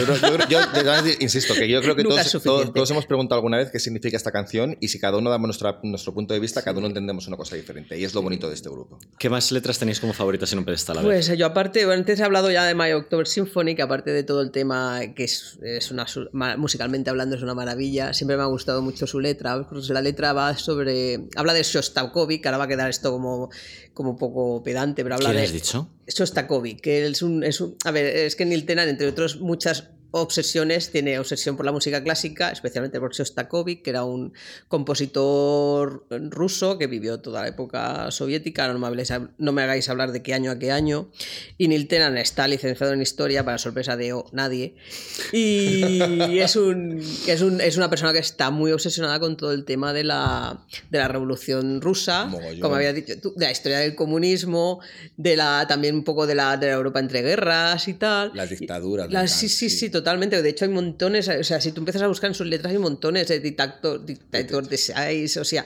eh, hay también, pues, eh, In the Night, que va de los Asus, que eran los, eran los, eh, los chavales franceses que pasaban de ir a la guerra y pasaban de, ser, de- pasaban de ser de la resistencia porque ellos lo único que querían hacer era bailar swing. Y después el My October Symphony va de cómo, de cuando se cae el muro de Berlín, de cómo le, de cómo le ha fracasado, ¿no? La, a la utopía soviética que dice tenemos que celebrar diciembre en, en- en vez, de, en, ve- en vez de octubre y tal. Y es una letra súper melancólica y súper bonita sobre la caída del, del, del muro de Berlín y cómo se han desvanecido todas las Son- ilusiones. Son, del- unos, son unos revolucionarios y unos defensores del movimiento obrero, a pesar de todas esas referencias que meten por ahí de repente que puede parecer un poco clasistas. Es todo lo contrario. O sea, son. Están cada vez más, más, más. O sea, siempre han estado bastante escorados a la izquierda, pero últimamente los veo cada vez más escorados a la izquierda. Uno de los últimos tweets, por, por ejemplo, que pusieron de, de Neil Tennant, que de se estaba. Era, era, era denunciando que el CEO de Universal Music en, en- en Inglaterra va a cobrar 105 millones de libras al año. Decían, ninguna persona merece este salario. Y era- Ese era su texto. Pero yo- a mí lo que me gusta de Pet Shop Boys es que no es un grupo panfletario, o sea, no es un grupo que tú haga las letras sobre el capitalismo o el socialismo y sea como un disco malo de Nacho Vegas. Em, por ejemplo, la canción que tienen de Bolsi, que toman el concepto este de bolchevique, directamente es una palabra que se puede traducir también como ruido, ruidoso, desafiante, torpe, difícil, incómodo, y están retratando a un objeto sexual que deciden llamar con esta palabra, con este concepto. y, y juegan con el concepto de propiedad privada sexualmente. O sea, como que eh, hay un momento en el que dice, I don't believe you don't know you could love me. O sea, no me puedo creer que no sepas que puedes amarme o poseerme. O sea, realmente hace un juego de palabras que me, a mí me parece muy interesante, ¿no? Y también está el tema este que queríamos hablar los tres, que es el de el amor es una construcción burguesa. Ahí está. Es una de las letras más brillantes en ese sentido, ¿no? Y, Ah, Sale Karl Marx, sale un político laborista que se llama Tony Benn. Y, y bueno, hay un montón de cosas ahí. Es que, es, es que esa visión anticapitalista del amor y, y pensar que es algo que solo se pueden permitir en las clases pudientes me parece una genialidad. Pero es que además juegan con eso porque en realidad termina siendo una canción de amor. Realmente cuando Sí. dice, he dejado la burguesía hasta que vuelvas conmigo. o sea, en realidad es, no te- es una manera de marear la perdiz y, y Sí, tal, ¿no? de, de estar diciendo, no, no, el amor es una construcción burguesa, bla, bla, bla, bla, y al final es, por favor, cariño, vuelve. o sea que, Me flipa una canción. Además, sa- sale en esta canción el concepto de la Schadenfreude, que es un concepto alemán que es la alegría de- del mal ajeno. Y mi frase favorita de la canción dice: me tomaré, me tomaré mi tiempo por mucho tiempo, con toda la alegría del mal ajeno que cueste, calculando lo que te has perdido. O sea, mete un concepto de capitalista, de que es cal- calcular cuánto, cuánto capital tienes, pero en realidad está calculando lo que te has perdido. Me parece, me parece muy guay. Sí, bueno, a mí me- sí, es, es verdad que las letras, de, la- las letras de, estos, de, de estos hombres, que por cierto hay un libro maravilloso de Neil Tennant que, que incluye, pues, ciento, ¿cuántas son? 100, can- eh, 100 li- letras y un poema. 100 letras y un poema. Bueno, pues quien quiera meterse a lleno en profundidad con esto tiene ese libro, si no, en su propia web tienen las letras de todas sus canciones, que es algo que no ponen muchos grupos, porque creo que ellos sí que saben que tiene una importancia dentro de, de, de su figura como artistas. Mm. Incluso las últimas, porque a mí me, me hace mucha gracia, una de las últimas canciones que sacaron, que fue On Social Media, que fue, la sacaron como unos, unos singles así sueltos, eh, hablan de, de cómo funcionan las redes sociales y de lo perjudiciales que son. Que unas personas de sesenta y tantos años estén hablando de esto, me parece que demuestra que siguen teniendo ahí curiosidad y que siguen reinventándose y que siguen teniendo ganas de, pues de, de- de reflejar el, el mundo en el que viven, que no se han, no se han aburguesado como el amor. Y hablando de su edad, tienen esta canción maravillosa de In- Invisible, en la que retratan cuando dejas de ser visible sexualmente para Mm. los demás. Que a mí me parece una canción muy dolorosa, pero es una perspectiva muy, muy original. Y es de estas canciones de Pet Shop Boys que no me gustaban absolutamente nada hasta que me di cuenta de lo que quería decir. Era muy, es, es muy bonita esta también. De hecho, a ver, eh, lo que no sé si está en el, en el libro. Está aquí eh, con su tochaco. Sí, con mi tochaco. bueno, bueno, a ver. Mira, a ver, que a ver si lo sé traducir. Eh, 2011. Chris y yo tuvimos a la vez la misma idea para una canción sobre cómo hacerse mayor es un proceso de, de volverte gradualmente invisible. Leí una columna en un, en un diario eh, quejándose de que las mujeres a partir de la edad de los 50 años, cuando van a, una a un encuentro social, pueden ser invisibles. Y yo pensé, pues intenta ser un hombre gay eh, a partir de los años, de- a partir de tener 50 años. O sea, es la, la idea un poco que subyace. Entonces. Pero escribiendo la canción también imaginé que el. Bueno, mejor que no, porque ya. Ah, bueno, también el eh, imaginé de alguien muerto, un fantasma persiguiendo eh, las fiestas que él solía atender. Ahora, ahora invisible y posiblemente olvidado. Ah, yo esta canción recuerdo la primera la, recuerdo la primera vez que en una discoteca me sentí invisible a raíz de esta canción. Fue en Portugal.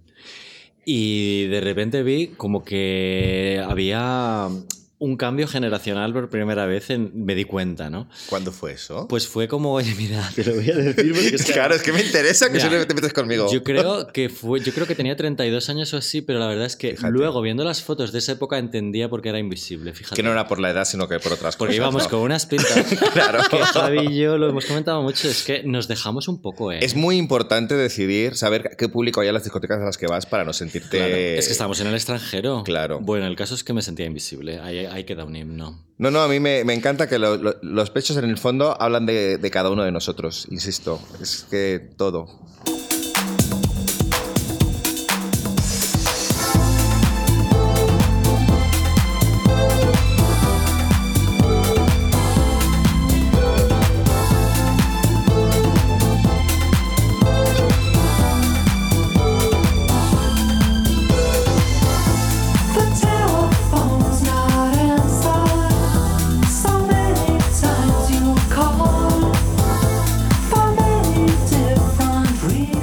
Escuchando Before eh, como introducción a una etapa de supuesta decadencia que también nos ha dejado buenas canciones, pero sí que es verdad que ya no es la etapa imperial. Eh, entre Bilingual, Nightlife, estamos a finales de los 90 y principios de los 2000 con Release. Eh, ¿Con qué discos quedáis?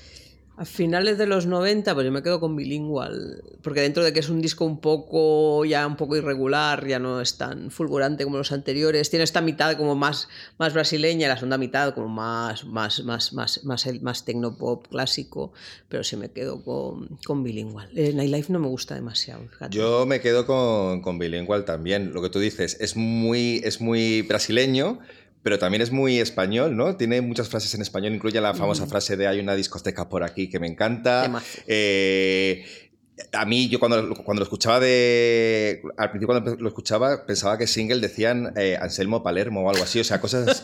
es, es una cosa muy rara. Pero me gusta porque es un disco en el que eh, se dan cuenta de que tienen también éxito fuera de, de Europa y fuera de, esta, de, de Inglaterra. En España, en concreto, por ejemplo, siempre que vienen se vanaglorian de llamarse Los Pechos. Siempre dicen, hello, somos Los Pechos. ¿no? O ¿Ah, sí? que- sí, sí, sí, sí. sí. Madre mía.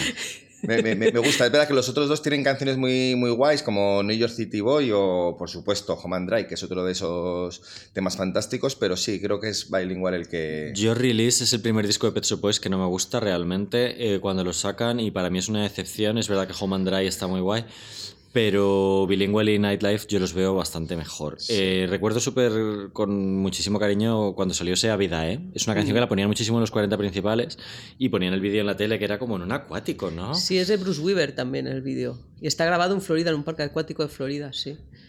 En Es- una... por- Bueno, lo que hacía Bruce Weaver era en plan de juntaba gente guapa y venga, poneros Es niños fiesta- y es niñas que vamos a grabar. Es una fiesta del Susa Park, esa canción. ¿sabes? Es un carnaval, esa, esa canción. Y luego Nightlife tiene el New York City Boy, que es un intento de Go West eh, 2, pero que está muy simpática. Fun- funciona funciona muy bien en directo. Y de hecho se, pa- se parece mucho más a las canciones de Village People que lo que es el propio Go West. Aunque solo sea por esa inclusión de aquella, vez, de aquella voz que dice New York City, Sí, que, es sí, un- sí. que es una voz que imita claramente al cantante principal de, de Village People. Bueno, aunque a mí tiene un tema que me gusta mucho, eh, bilingüe. Bueno, de hecho tiene dos, el You Only Tell Me You Love Me When, A mí when ese, You're ti- Drunk. Ese es Nightlife. Ese es Nightlife, Nightlife. pero sí. eh, Ese título me parece una genialidad. Es una el de que genialidad, la solo es muy solo me dices que, te que me quieres ¿Es cuando, estás borracho. Sí. Real y además sí. dice, según Neil Tennant, es una de las letras que realmente está basada en hechos reales, que no es literatura. Me lo creo. Y después tiene Closer to Heaven, que después dio título al, um, al musical, que del musical no, no puedo hablaros mucho porque tampoco lo, lo- no lo he logrado ver nunca y tampoco me, me escuché, reconozco que no me escuché el disco, que se llamaba Closer, Closer to Heaven también, que es un, es un trayazo de... pero de subidón total, me encanta. Hablando de trayazos, toda esta etapa deriva en Disco 3, que es una cosa que está bastante bien considerada. Bueno, no, no bien considerada, bien considerada por mí. Y por Eh, mí también. Es- Yo no lo he escuchado mucho, la verdad. Pues es un disco que tiene de repente unas canciones de bacalao ahí, que tú venías del bajón que era release, que era un disco como. No voy a decir acústico, pero relativamente baladesco. Sí.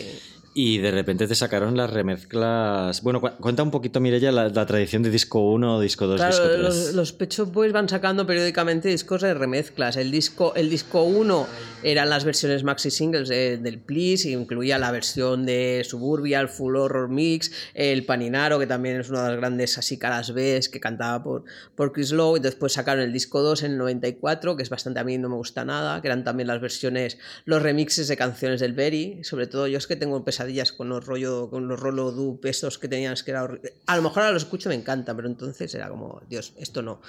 Eh, de hecho creo que es el único disco de ellos que no tengo.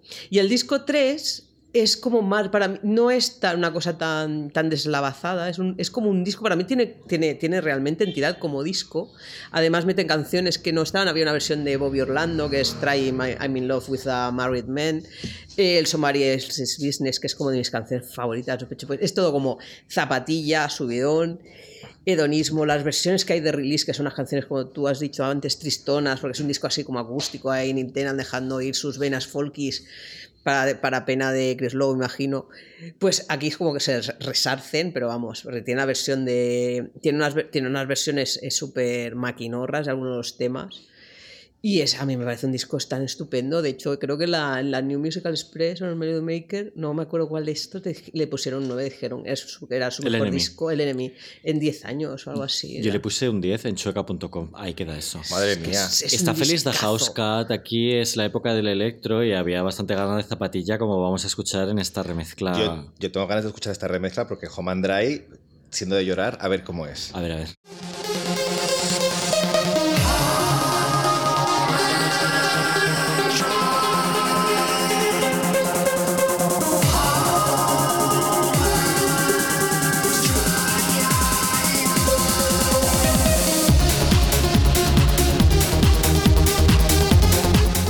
En este momento hay que hablar de Pop Art, que es un recopilatorio que yo creo que les reivindica, les vuelve a resituar y yo creo que les vuelve a dar ganas un poco de hacer hits que yo creo que las habían perdido un poco con release.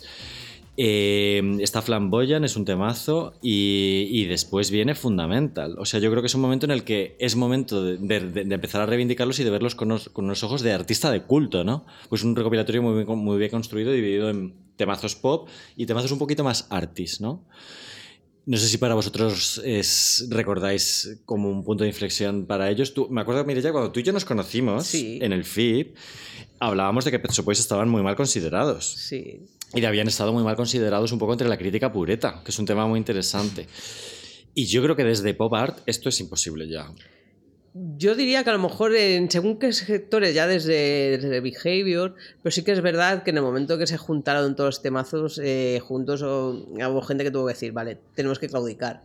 Esto es demasiado grande realmente, y de hecho es que el pop art es que te lo reúnen una cantidad de hits tan impresionantes, pero, en la forma, en la... En, o sea, y, y, cosas, y música que además que en el 2004 te escuchas los hits ya del dos- de 1986, dices que esto suena absolutamente atemporal, claro, te tienes, te tienes que rendir. Además que como recopilatorio me parece absolutamente brillante cómo está dividido, cómo está presentado las canciones, el pop y el art.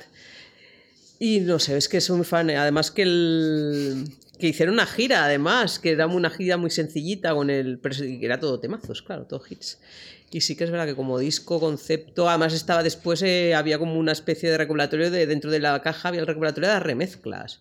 También, que había, por ejemplo, yo a Moby lo conocí con la remezcla de los Pet Shop Boys, que era del Miserable Listen, por ¿Y ejemplo. dó- ¿Dónde estabas cuando todas las cortinillas de, de televisión española? No, pero te estoy hablando del año 91. Ah, vale, vale, vale, vale.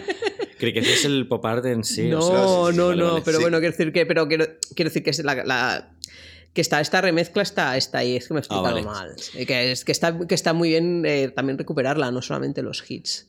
Pues yo creo que les pone un poco en disposición de, de volver a hacer singles y yo creo que es fundamental, que yo sé que es un disco que te gusta menos, Mirella, pero yo creo que hay una voluntad ahí de queremos eh, hacer trayazos. Sí. Está integral, está minimal. Creo que se equivocan con el primer single, que es I'm With Stupid. Pero hay mucho, hay mucho hit potencial ahí. I'm With Stupid es, es divertido porque creo que además salían los chicos de Little Britain en el videoclip. Sí. O sea que como, como gracia está bien. Para mí el hitazo de este disco es eh, de Sodoma and Gomorrah Show. O sea, es lo que mejor define esta nueva etapa de los Shop Boys de volcarse a la diversión, volcarse a- al placer, olvidarse de esta etapa previa de ser más introspectivos, nunca mejor dicho, y, y- y- y abandonarse al pecado, ¿no? Invitan a la, a la fiesta, que también es un poco también de la época de, de- de mediados de los 2000, donde todo era una fiesta, ¿no? Todavía no había una crisis, nos creíamos que el mundo iba a ser maravilloso, y no sé, esta canción creo que... Esa canción está guay, además no fue single. Es, en realidad, Mirella, a ver por no, qué. No fue single y eran las canciones, ¿verdad?, más, más reivindicadas. Y de hecho, yo de Fundamental ya- ya es un disco que me parece, las canciones me parecen más bien tirando a mediocres en general. Sin embargo, suena muy bien. Me va a matar algún fan que escuche esto, seguramente. Pero me parece un disco que suena estupendamente bien. O sea, está producido por Trevor Horn, que no nos olvidemos que Release estaba autoproducido, está producido por ellos. Y sin embargo, para para Fundamental, dentro de las ganas que tú has comentado antes de recuperar los hits, recuperan a Trevor Horn, que está, es el quien produce el disco y la verdad que el disco suena estupendamente bien. Otra cosa es que a mí ya particularmente no me gusten las canciones, o no todas, porque había una edición limitada que era Fundamental el disco, después Fundamentalism, que era otro disco como de remezclas y caras ves, que hay una, por ejemplo, una versión muy graciosa en Private cantada a dúo con Elton John, pero después tiene para mí el mejor tema de la etapa fundamental que es eh, Fugitive, que además es, un- es una canción que es súper, eh, o sea, es también otro, otro de BPM, es a trayazo, pero es que es una canción que va sobre, sobre terroristas suicidas, con lo cual, que es un, es un, es un chaval cuyo hermano eh, es, es un terrorista suicida que le está diciendo, por favor, llévame contigo.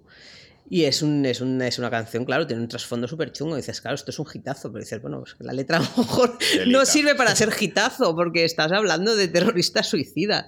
Realmente, sin embargo, es una de mis canciones favoritas de, de Pet Shop Boys. Hay un momento en el que parece que Minimal eh, va a ser un hit porque lo empieza a pinchar la BBC, bueno, se queda ahí en el top 20 y es un poco lo que le pasa también a Love, etcétera, en el siguiente disco, ¿no? En Yes, que tiene como el potencial de ser un hit, pero no termina de serlo, ¿no? No sé cómo recordáis vosotros Yes, el siguiente disco de 2009. Yes está producido por Xenomanía, que venía de, de trabajar, ahí corrígeme si me equivoco, con Girls Aloud, ¿era? Era el productor de Girls Aloud. eh, Sí. Y era el de, de- el de Believe de Cher, ¿no? También, si no estoy... Es que ahora estoy tirando de memoria. No lo sé, no lo sé. La, la cuestión es que es un disco que es un poco como. que está muy bien recibido. De hecho, en el, en la Rod Deluxe la- me parece que lo escogieron en el, en el puesto 16 del mejor disco del año, que hacía como siglos que no ponían a los Shop Boys en sus listas. Y es un disco muy bien considerado en la crítica. A mí lo que me pasa con ese disco, tengo un pequeño problema. Es que tengo la sensación de que Xenomania está intentando ser más Pet Shop Boys que los propios Pet Shop Boys. Ya, Entonces, y ahí hay, hay algo que me, como que me, que me chirría. Y no te lo sabría concretar muy bien, porque tiene canciones muy buenas, tiene Love Etcétera, tiene Beautiful People, que está arreglada por mi amadísimo Gwen Palette. eh, entre, entre otros. Tiene All Over the Wall, que es como me, tema, me parece muy, muy, muy Además es como muy hedonista, es muy de. Es, es- es- Y además la versión que sacaron en singles, que es, diferen- es un poco diferente, pero está, es como que la mejora, la mejora mucho. Y además que es una canción que, que, que te, que te alegra mucho, pero. Y tiene una- un tema que me parece que a Sebas le gusta mucho y creo que coincidimos bastante. Me flipa The Way It Used to Be. Me parece una, una canción muy melancólica y me parece la típica canción adulta de Pet Shop Boys que, que me toca la patata, lo que decíais esto de llorar. Yo creo que si esto sirve como muestra demográfica de lo bien recibido que fue este disco, de lo guay que fue, fue que en su momento hicimos una fiesta de disfraces de portadas de discos y nuestro amigo Farala, Lolo, apareció vestido con la portada de este disco, que me parece bastante icónico y bastante no lo mínimo. recuerdo. Te lo juro, te lo juro. Todo el mundo ahí con, con, esa porta- foto. con portadas súper de los Smashing Punks, tal y cual. Y Lolo se presentó con esta V de colores vestido. Y bueno, pues fantástico. Y luego también me gustaría recalcar que en Love Etc. tiene una de las mejores también frases de los Pet Shop Boys, que es el Too much of anything is never enough. Too much of everything is never enough. Una gran verdad, la verdad. Una gran verdad. O sea, que además aprovechan también para meter cosas como en plan de no puedes tener un Gerard Richter, que es un pintor contemporáneo. Te van metiendo cosas así como en plan de ¿de quién me Sí. estás hablando? Ellos van soltando sus perlitas sí, por ahí. tum, tum. Y nada, pero es un, es un disco que está- estuvo muy, muy bien recibido. Otra cosa es que a mí particularmente no me acabe de... A mí me parece más flojo Elysium, me parece ahora mismo un hueso más duro de roer. eh, tiene canciones más. Tiene canciones bonitas. Es que Elysium tiene una parte que es que de, de cumplimiento de, de obligaciones contractuales, porque les quedaba un disco por, por sacar con, con la, con la EMI y, te- y sacaron este. Con Parlophone, ¿no? En Con Parlophone, sí, exacto. Entonces eh, sacaron este, después sacaron otro regulatorio absolutamente inane, que es Ultimate, que no que después viene de por part. O sea, tardaron nada, en- es del 2000, de, es poco, de poco después, del 2012. Elysium se grabó en los estudios de Capitol de Los Ángeles y querían, decían, cuando sacaron, no, queremos reivindicar el sonido clásico, bla, bla, bla, bla, bla. Pero después, claro, cuando vino después Electric ya se vio que aquello era una, una especie... A ver, a mí es un disco que me gusta, tiene canciones muy bonitas como Living o Give It a Go, que es una cosa que yo me quedo absolutamente sola porque se nota que está mal grabada, que a Neil Tennant se escucha respirar, que en la vida se ha escuchado respirar, pero es una canción tan barbacara que me, que me flipa. Pero sí que es verdad que se le nota el rollo cumplimiento de O obligaciones sea, que lo- contractuales. lo grabaron sin ganas. Está Invisible Sí, aquí, mucho- para situar un poco a la gente. Ah, está Invisible, eso sí. Que les estamos dando un poco mareo. Esta es esa canción. Y Claudio, ¿tú recuerdas? ¿A ti te gusta Winner? claro, me- me- cuando os lo he dicho y me habéis casi tirado los micrófonos a la cabeza, y digo, pues a mí Winner me parece un tema precioso, no sé, nada más que decir. Para los Juegos Olímpicos de Londres Sí. 2012, que sacaron, salieron después ellos en la ceremonia de O sea- clausura cantando Western Girls, montados en una carroza con sus, con sus iconos, con sus conos ahí puestos y vamos, eh, Sí, no, pero es que- a One Direction a la altura del betún. Pero es que ha- hablan, hablan como de su propio éxito, ¿no? De que no se creen que tienen tanto éxito y están diciendo, pues yo soy un ganador, tú eres un ganador, vamos a disfrutar de esto mientras esté la cosa así. Yo, mi defensa de, Pet Shop de los Pet Shop Boys de estos años, de 2006 a 2016, que hay una playlist maravillosa llena de hits, es que estaban sacando una cantidad de hits a la altura de los 80 y principios Sí. de los 90. Y Winner, para mí, rompe un poco el sentido de... Te doy la razón, te doy la razón. Es verdad que Pero todas las bueno. canciones que hemos mencionado antes podían ser de los 2000, de los 90, de los 80 o de lo que vino después. Esta en concreto se queda muy de, de la época.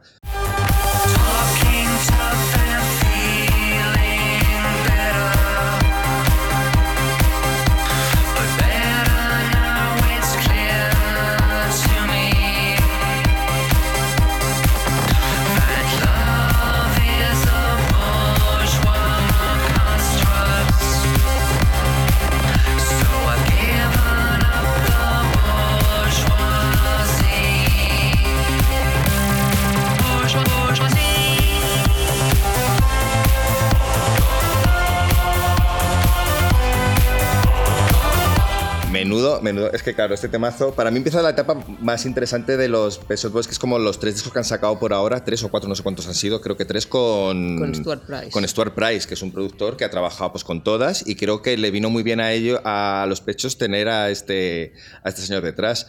Love is a Bourgeois Contract es una, un evidente ejemplo, pero para mí el gran temazo de este disco es Vocal que no te das cuenta de qué temazo que es hasta que lo ves en directo. Sí. La gira de este disco en concreto la cerraban con eso y era, eh, no sé, El acabose. El O sea, acabose. gente, me acuerdo la gente volviéndose como muy loca cuando, la, la- cuando Sí. tocaron el Sonar el 2013, que, pero la- el público recibiéndolo pero con una absoluta, pero vamos, casi rozando la histeria. De hecho es un disco que tiene, eh, es un disco que reivindica mucho es, el- la etapa un poco introspectiva, pero sonando absolutamente a 2013, o sea, sonando súper actuales. Es como que llegan ellos y dicen, niños, todos fuera, que hemos llegado nosotros. Esto Claro. es música...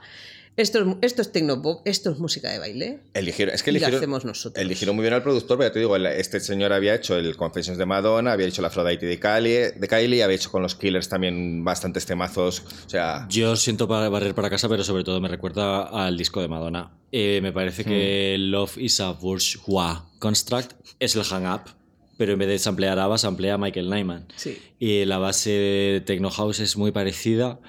Y, y el sentido de reivindicar algunos sintetizadores de los 80 de Visage están en los dos discos eh, muy clavado. A mí me encanta también de Vocal, voy a re- reivindicar la letra. Es una letra de tontería de que las canciones de baile necesitan tener un cantante. Él es cantante, es muy gracioso que él esté diciendo, bueno, me encanta el cantante cuando tal. Yo creo que está hablando de sí mismo, irónicamente. puede ser. A mí esta, esta canción me da mucha pena porque siempre me ha parecido como ideal para poder pincharla en una discoteca. Es demasiado larga y no termina de arrancar. En, en directo sí que tienes el momento de explosión con, con todo lo que tiene alrededor, pero no es una canción que puedas poner Pero en, en una, en una Eso es porque discoteca. no sabemos pinchar nosotros. Un DJ que se va a pinchar pone el cacho que le gusta y ya está. Ah, bueno, claro, nosotros que somos, no somos DJs, somos, somos entera. Pinchadiscos, una después de otra. Pero bueno, que este disco, que es muy guay, que empezó la era Stuart Price, fue eh, el que llevó al que para mí ha sido uno de los mejores discos que ha hecho en toda su carrera. Que además demuestran en la buena forma que está, que es super, ¿no? Porque todo el mundo dice que es super, pero es, es en realidad es una palabra alemana la que da origen como al título de este, de este disco. Vamos ya súper desde Electric. Me parece muy bien. Sí. Eh, a mí hay dos canciones que se han perdido un poco en estos dos discos que las voy a unir. Es Inside a Dream de Electric y Say It, Say It to Me de Super. Son dos canciones que me flipan de la última etapa de Pet Shop Boys. No sé cuáles son vuestras favoritas en este caso. Es que a mí me gusta mucho la segunda mitad del disco y De. Pop Kids y de Pop Kids además que, me pasó un poco como con Vocal, que es la típica canción que al principio no le pillas el punto, pero luego es que te encanta y me acuerdo además Tracy Thorn de explicando que dentro de sus de, de, de trocitos de cómo cantaba la gente que más le gustaba, le gustaba mucho cuando Neil Tennant hacían el A, este que dice I like it here, porque dice, es como, es I como, no- like es como, es, un, es entre, entre sorpresa y tal, que decía que le, que le flipaba. Y es verdad que es una canción Es- como además es- muy, re- muy re- que reivindica mucho la escena pop. Y a mí me gusta también mucho la que cierra el disco, que es Into, Thin- Into, Into, In- Into Thin Air. Thin Air, que es una canción que no, no sé si a gente, eh, pero a mí me, a mí me gusta mucho, me, me, me suena, tiene esta parte así misteriosa del puente y tiene un estribillo para mí maravilloso. Yo, este, este disco yo creo que, que- que reconciliaría con los Pechos Boys a cualquiera que, que los abandonara en su momento. Eh, es verdad que Pop Kids me gusta mucho, aparte por la melodía, porque podías interpretarse como una propia revisión de su propia carrera, ¿no? Porque hablan de conocerse, estudiando, de repente ir a discotecas, tal. Pero a mí la que me flipa de este disco es la de Burn. O sea, eh, lo mismo, otro trayazo de estos. que- Zapatilla. Sí, es que estoy muy zapatilla, ¿eh? Vamos, va- que dicen que vamos a cambiar esta discoteca hasta que. Sí, esta- esta ciudad y o sea, todo. todo, Es- o sea, es No como sé. muy hedonista y muy de celebración de lo que es la, la fiesta. O sea, lo de Aunque ahí. 20 Something también está muy guay, pero. A mí me encantó la reivindicación que hizo Mirella en Genesis Pop de sus canciones latinas. O sea, realmente eh, la gente podía decir, han metido un beat reggaetón en 20 Something para subirse a las modas y tal, pero en realidad ellos han sido latinos. Sí, toda- sí, se había, ¿eh? Y todas las de aquella época. Sí, desde el bueno Domino Dancing y, antes y todo, que fueron a buscar a Lewis a Martine para que les produjera Domino, Domino Dancing, todo el tema este latinoamericano y brasileño, eh, que sale en bilingual, que sale en la gira de, de Berry, etcétera. Quiero decir que es una cosa que aparece mucho y que además ellos sé que estuvieron allí girando por Sudamérica, por Puerto Rico, y se les flipó el, el ritmo de reggaetón. Sí. Claro, a lo mejor ellos no tienen, eh, no tenían la, lo prejuicio que podemos tener, puede tener un oyente español. Entonces ellos irían supongo con los oídos un poco más frescos y claro, Chris Lowe decía que le gustaba el ritmo. Bueno, super yo creo que se merece un podcast para él solo en concreto, incluso por parte de Mirella, que viene con una camiseta de- del disco de la colección que han sacado en, ¿dónde ha sido? en Zara. la- En, un, en, un, decir, en en una famosa marca, No, lo marca en sí en Zara. en Es, Zara, en es que que Zara saque una colección de, de camisetas con portadas de los Pechos Boys, pues oye, también es, es importante. Lástima que después de esto y sacaran este último disco hasta la ¿Qué, qué fecha. disco? ¿Tienen un dis- último disco? Tienen- hay un último disco, por eso te decía que no sabía si eran dos, tres, cuatro. Es el último disco que creo que hemos escuchado muy poquito y que, y que, y que de Yo hecho tres veces solo. a ellos creo que a ellos ni les debe de gustar porque la, la gira que van a hacer para presentarlo iba a ser otra gira de grandes éxitos. Sí, es que es una cosa a mí cuando ya empezaron con la gira de los grandes éxitos ya me puso la alarma así, ya la canción del Dream, Dream- Dreamland, Dreamland ya con- no con- me gustaba con- mucho o, con, o- o en Pález, ¿quién es? no, que con está? el chico de Years and Years, sí. que ahora, ahora no, ya no recuerdo cómo. Se llama Oli Alexander. Oli Alexander. Alexander. Y claro, y Monkey Business también me parecía como un poco la. Es como un funky facilón, que lo único bueno que tiene es que es el videoclip, que es el primer videoclip Hmm. con cara y ojos que hacen en no sé cuántos miles de años. Pero es que además está como mal montado porque se escuchan las campanas al final de la primera canción, que no sale en la última versión, que es una, una versión de la, de, de la, de, la marcha nupcial, que dices, hola, ¿cómo? ¿Esto? ¿Qué, qué, qué ha pasado? ¿Qué ha pasado estos cuatro años? Me habéis tardado cuatro años en sacarme ahora me voy a, voy a indignar un poco. Cuatro años en sacar un disco, me sacáis esto. En fin, sin embargo, después te ibas a mirar las caras B y por ejemplo en Dreamland hay una que me gusta, que me gusta mucho que se llama Open Mind, que es la típica canción un poco tontorrona, que está muy bien. Y de hecho ahora sacaron un single durante la pandemia llamado Cricket Wife, que es como otra vez dando la vuelta a todo el concepto. Es una canción que es Neil Tennant, es una canción de 10 minutazos, Neil Tennant recitando un poema que ha escrito y con música contemporánea que, ha la- escrito Chris Lowe. O que sea, la- que le gusta él. Bueno, de todas maneras, como tema de la pandemia gusta, de ¿eh? ese disco, podía haber sacado la de Tonguana, ¿no? La de Me Mm. quiero quedar en casa, déjame tranquilo. A mí me gusta mucho Willow the Wisp. Me extraña que ni siquiera fue un single. Estoy viendo que hubo cuatro singles en este disco que no recuerdo haber apenas. Y Willow the Wisp me parece que tiene sus possibilities ahí. Ha sido, ha sido, ha sido un- este, este, el lanzamiento de este disco fue muy raro, ya te digo, decidieron que iban a hacer una gira de grandes éxitos con la que nos hemos quedado todavía sin ver porque iban a actuar en el BBK y hubo que cancelar. Así que yo creo que es un buen momento, si queréis, para que cerremos y, hable- y hablemos un poco de lo que hay... De las giras. De las giras, de los pechos, que es lo que realmente mola.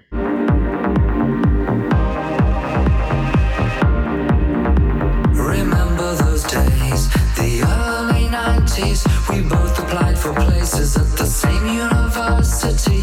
Ended up in London where we needed to be to follow our obsession with the music scene. Wherever we went,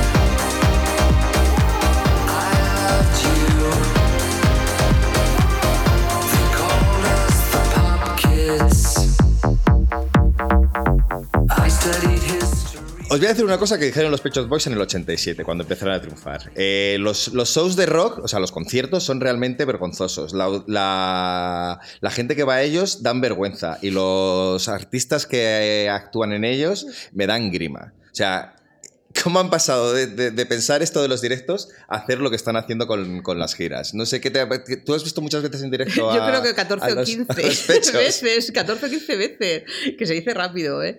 Y eso que me perdí la gira del 2002, la de, la de release. Pero bueno, creo que parece ser que hice bastante bien perdiéndomela. Sí, es una cuestión muy, es una cuestión bastante, bastante curiosa, porque de hecho tú ves a Neil Tennant que está haciendo todas esas cosas que hacen los frontmans de Sí. pedir, venga, palmas, venga para arriba, venga, cantad conmigo. Y dices, ¿qué es lo que, qué es lo que ha ocurrido? Yo me imagino que por un lado es una cuestión también económica, porque contra contra más años, más giras están haciendo. La gira de Electric duró como dos añazos Sí, se- largos. Se, tiran, se tiran dos años de gira, sí. Entonces, claro, supongo que ellos ya se han dado cuenta que el tema de los discos pues no está muy bollante, pues pasamos a las giras. Sí, no, Pero no- bueno, que tampoco reniegan mucho, ¿eh? Yo, yo, o sea, al contrario, parece que disfrutan. Renegaban al principio, Renegaban. no, no querían salir de gira. Es verdad que yo cre- creo que las están disfrutando porque hacen unas giras muy de lo que ellos quieren. Exacto. Sus giras son casi más como montajes operísticos, ¿no? Tienen, un, tienen una teatralidad, Hmm. tienen unas referencias artísticas del mundo pictórico, tienen giras surrealistas, tienen giras que son futuristas, tienen eh, me- meten no meten bailarines normales, sino que meten ballet. Eh, de hecho, me sorprende que hayan tardado tanto en hacer eh, giras por, por óperas, como fue la última. Es un grupo que es para ver en directo, este, los, los Pet Shop Boys. Se disfrutan mucho más en comunión con el, con el resto de la gente. Pero yo creo que también en los 80 es que ellos están también muy, muy- muy- Era una época muy diferente, estaban muy montados todo este tema de, de atacar la credibilidad rockística, Hmm. porque era el tema que se llevaba ahora, pues que no son esto, no tocan de verdad, si no tocan de verdad no es música.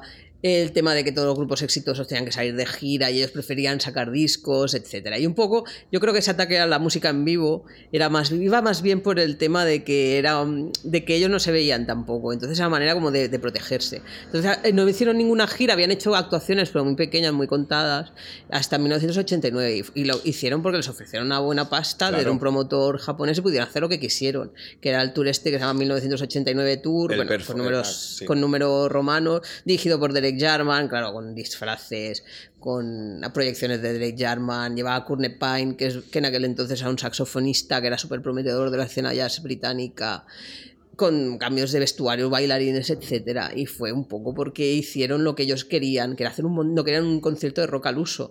Y de hecho, esto que en el, hacen en el 89 se eleva al infinito y más allá en la siguiente gira, que es la La performance. performance, sí, es que de hecho performance podría haber estado eh, interpretándose en los halls de los museos modernos de todo el mundo. ¿no? Es- Totalmente. Es, algo que a mí hay algo que me gusta mucho de, la- de los directos de los pechos que es como no decepcionan a sus fans porque son largos de cojones, pueden tocar hasta 30 canciones y dices pues ya que estoy aquí lo disfruto y sobre todo porque sin renunciar a su material nuevo cuando meten canciones antiguas meten versiones pero son versiones que en ningún momento estropean la original sino que siempre le dan una nueva dimensión y la, Mm. la actualizan poniéndola Sí. en relevancia. No sé si te parece a ti eso. Sí, no, además hace mucho lo de la labor un poco eh, arqueológica de, de- de- de sacar canciones antiguas y ponerlas otra vez en valor. Por ejemplo, la gira de la- en la- el, Pande- el Pandemonium Tour, Sí. que sacaban eh, eh, varias canciones, el, el Two Divided by, by Zero, que es la canción con la que hablan, abren Please, y la con la que cierran, que es Why Don't We Live Together, Caras Ves.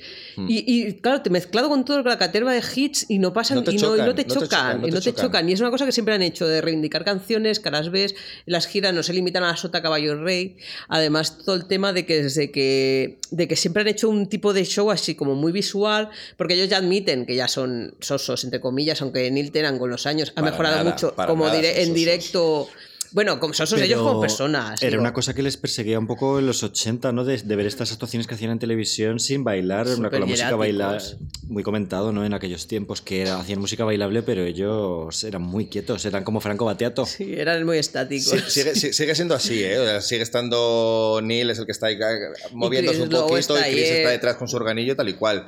Yo solo los he visto, o sea, les he visto muchísimas veces, obviamente, pero solo he visto como tres o cuatro giras. Vi la primera que fue la de Pandemonium, que la estuvieron haciendo aquí en el Vista Alegre, pero también la presentaron en el Primavera Sound, en un concierto que era con una escenografía con cubos Pues, blancos Estupenda. que era todo proyecciones maravillosa, con edificios que bailaban, no sé, era, una locura de gira esa. Luego hicieron la de Electric Tour, que aquí la presentaron también en el show, se han estado, eh, estuvieron mucho tiempo girando, y fue cuando Neil Tennant de repente también introdujo la moda de una manera como más teatral, más a los Roisin Murphy, ¿no? Que de repente sacaba unas chaquetas súper estrambóticas, sacaba...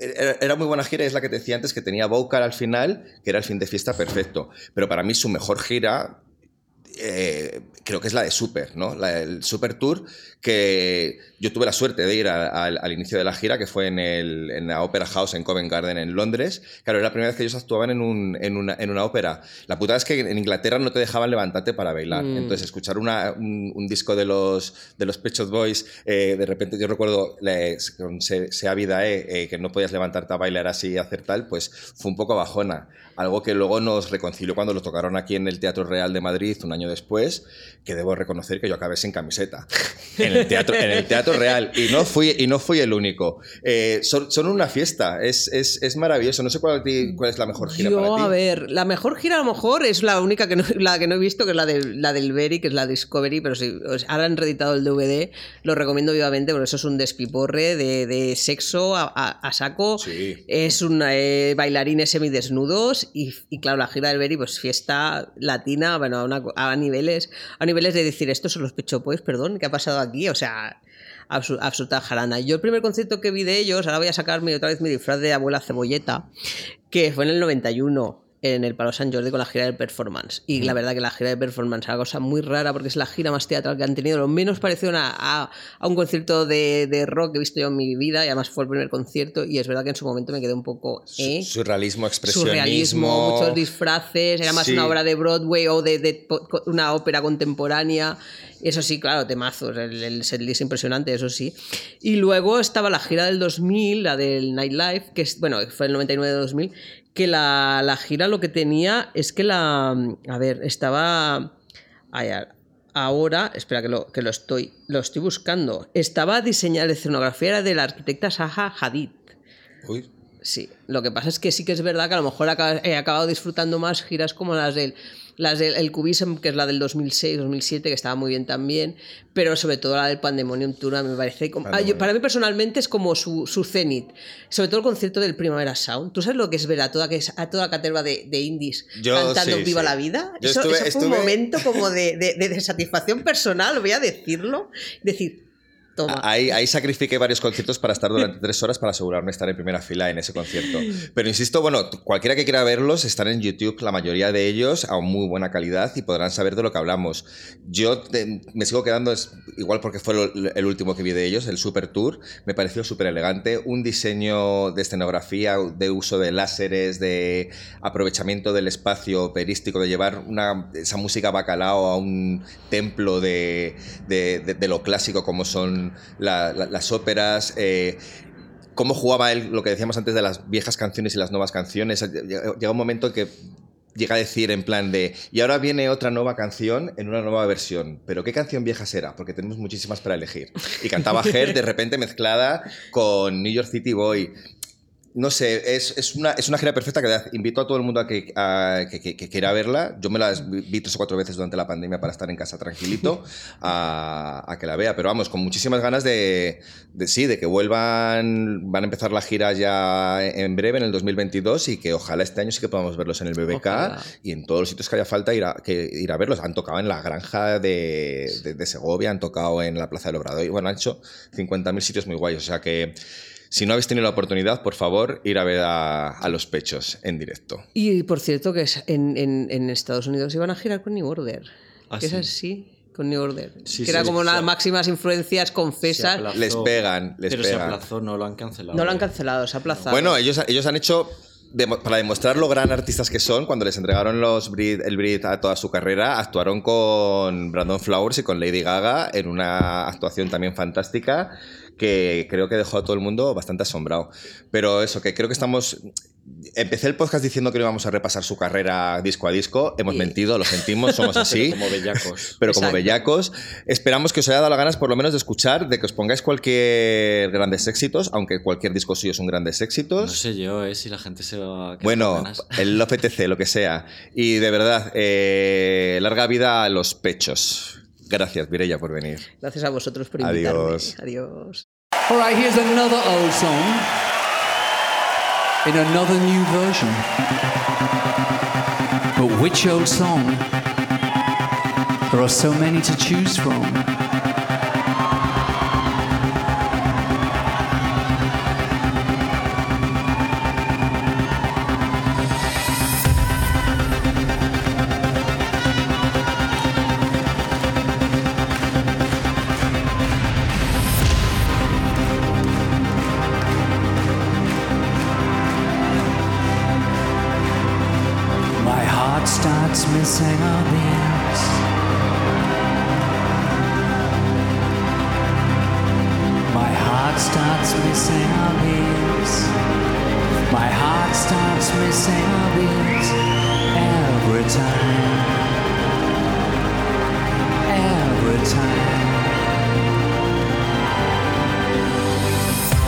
Every time I see you.